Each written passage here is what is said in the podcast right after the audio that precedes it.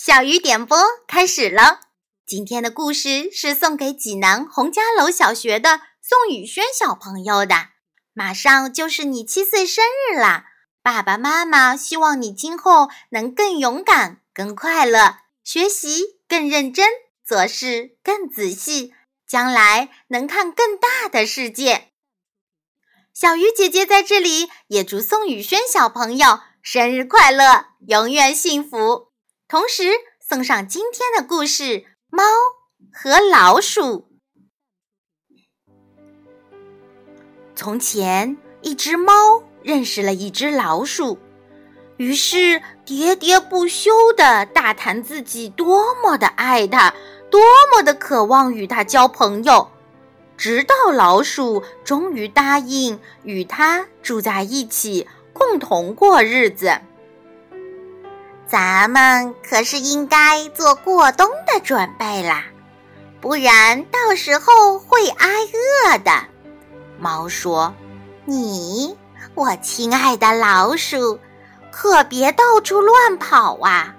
我真担心你到头来会闯进笼子里去的。”猫好心的劝告得到老鼠的接受。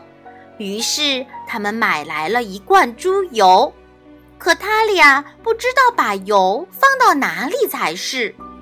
考虑了好久好久，猫才说：“我想要藏猪油，没有比教堂更合适了。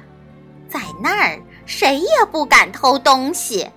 咱们呐，就把罐子搁在祭坛底下。”不到必要的时候，千万不要去动。就这样，油罐放到了安全的地方。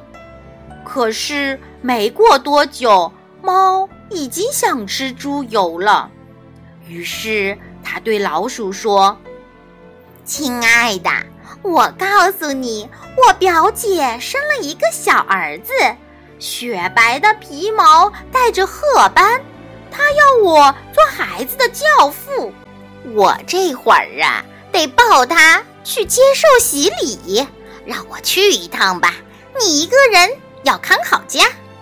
好好，老鼠回答：“去吧，上帝保佑你。如果吃什么好东西，可别忘了我。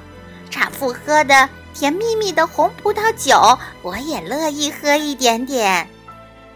但……”一切全不是真的，猫没有什么表姐，也没谁请他当教父。他直接来到教堂，溜到油罐跟前，开始舔呐舔呐，把猪油上边的一层硬皮全吃掉了。然后他又在城市的屋顶上散起步来，瞅准时机便躺下去晒晒太阳。每当想到那个猪油罐，都抹一抹胡子。到了晚上，他才回家。啊，你到底回来啦？老鼠说：“这一天你肯定过得挺快活的吧？”还不错，猫回答。那孩子取的什么名字？老鼠问。没了皮儿。猫干巴巴的回答：“没了皮儿。”老鼠叫起来：“好稀罕奇怪的名字，在你们家难道都兴取这样的名字？”那又有什么？猫说：“总不见得比你的那些教父叫什么面包屑小偷更差劲儿吧？”没过多久，猫的嘴又馋了。它对老鼠说：“嗯，你得帮我个忙，再独自管管家，又来请我去做教父喽。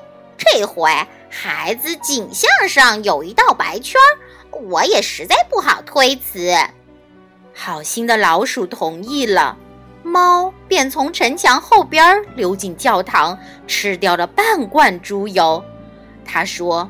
只有吃在自己嘴里，味道才再好不过啦。于是，对他过的这一天是心满意足。他回到家，老鼠问：“这个孩子又取的什么名字？”“剩一半。”猫回答。“剩一半？你说什么呀？这样的名字我一辈子还没听过。我敢打赌，就连历史上也不会有。”不久，猫又对那美味流起口水来，对老鼠说：“好事成三嘛，这不，我又要去当教父了。孩子周身黑黝黝的，只有爪子雪白，除此以外便没有一根白毛。这可是难逢的机遇呀！你同意我去，是不是？没了皮儿，剩一半。”老鼠回答：“好稀奇的名字，真叫我想不通。瞧你穿着你那深灰色的绒袍，拖着条长辫子，成天坐在家里胡思乱想，怎么想得通？这都怪你大白天待在家里不出门儿。”猫说完就走了，老鼠便趁机打扫房间，把家里弄得整整齐齐。可那馋猫呢，却已经把一罐油吃了个精光。只有吃光，心里才安定啊！他自言自语，拖着吃得饱饱的圆圆的身子，在半夜里才回到家。一见面，老鼠立刻问第三个孩子叫什么名字，大概也不会叫你喜欢的名字。猫说：“它叫全完了，全完了。”老鼠叫起来：“这样的名字太叫人纳闷了，我从来还没在书上见过。全完了，这是什么意思啊？”老鼠摇着头，蜷缩着身体躺下睡了。打这天以后。再也没有谁请猫去当教父。可是，冬天到了，外面已经找不到任何吃的东西。这时，老鼠想起他们的储备粮，便说：“走吧，猫，咱们取存储的猪油去。那玩意儿一定很对咱俩的胃口。”可不，猫回答。它准叫你满意，满意的就像你把你那尖尖的舌头伸出窗外去喝西北风。他们离开家，来到教堂里，油罐虽说还在老地方没动，罐里却已空空的。哈，现在我明白是怎么回事儿了。老鼠说：“现在真相大白。”好好，你个忠实的朋友，你说去当教父，却把油吃得精光。先是吃掉皮，接着吃去一半，最后，你给我住嘴！猫吼道：“再敢吱一声，看我不吃掉你！”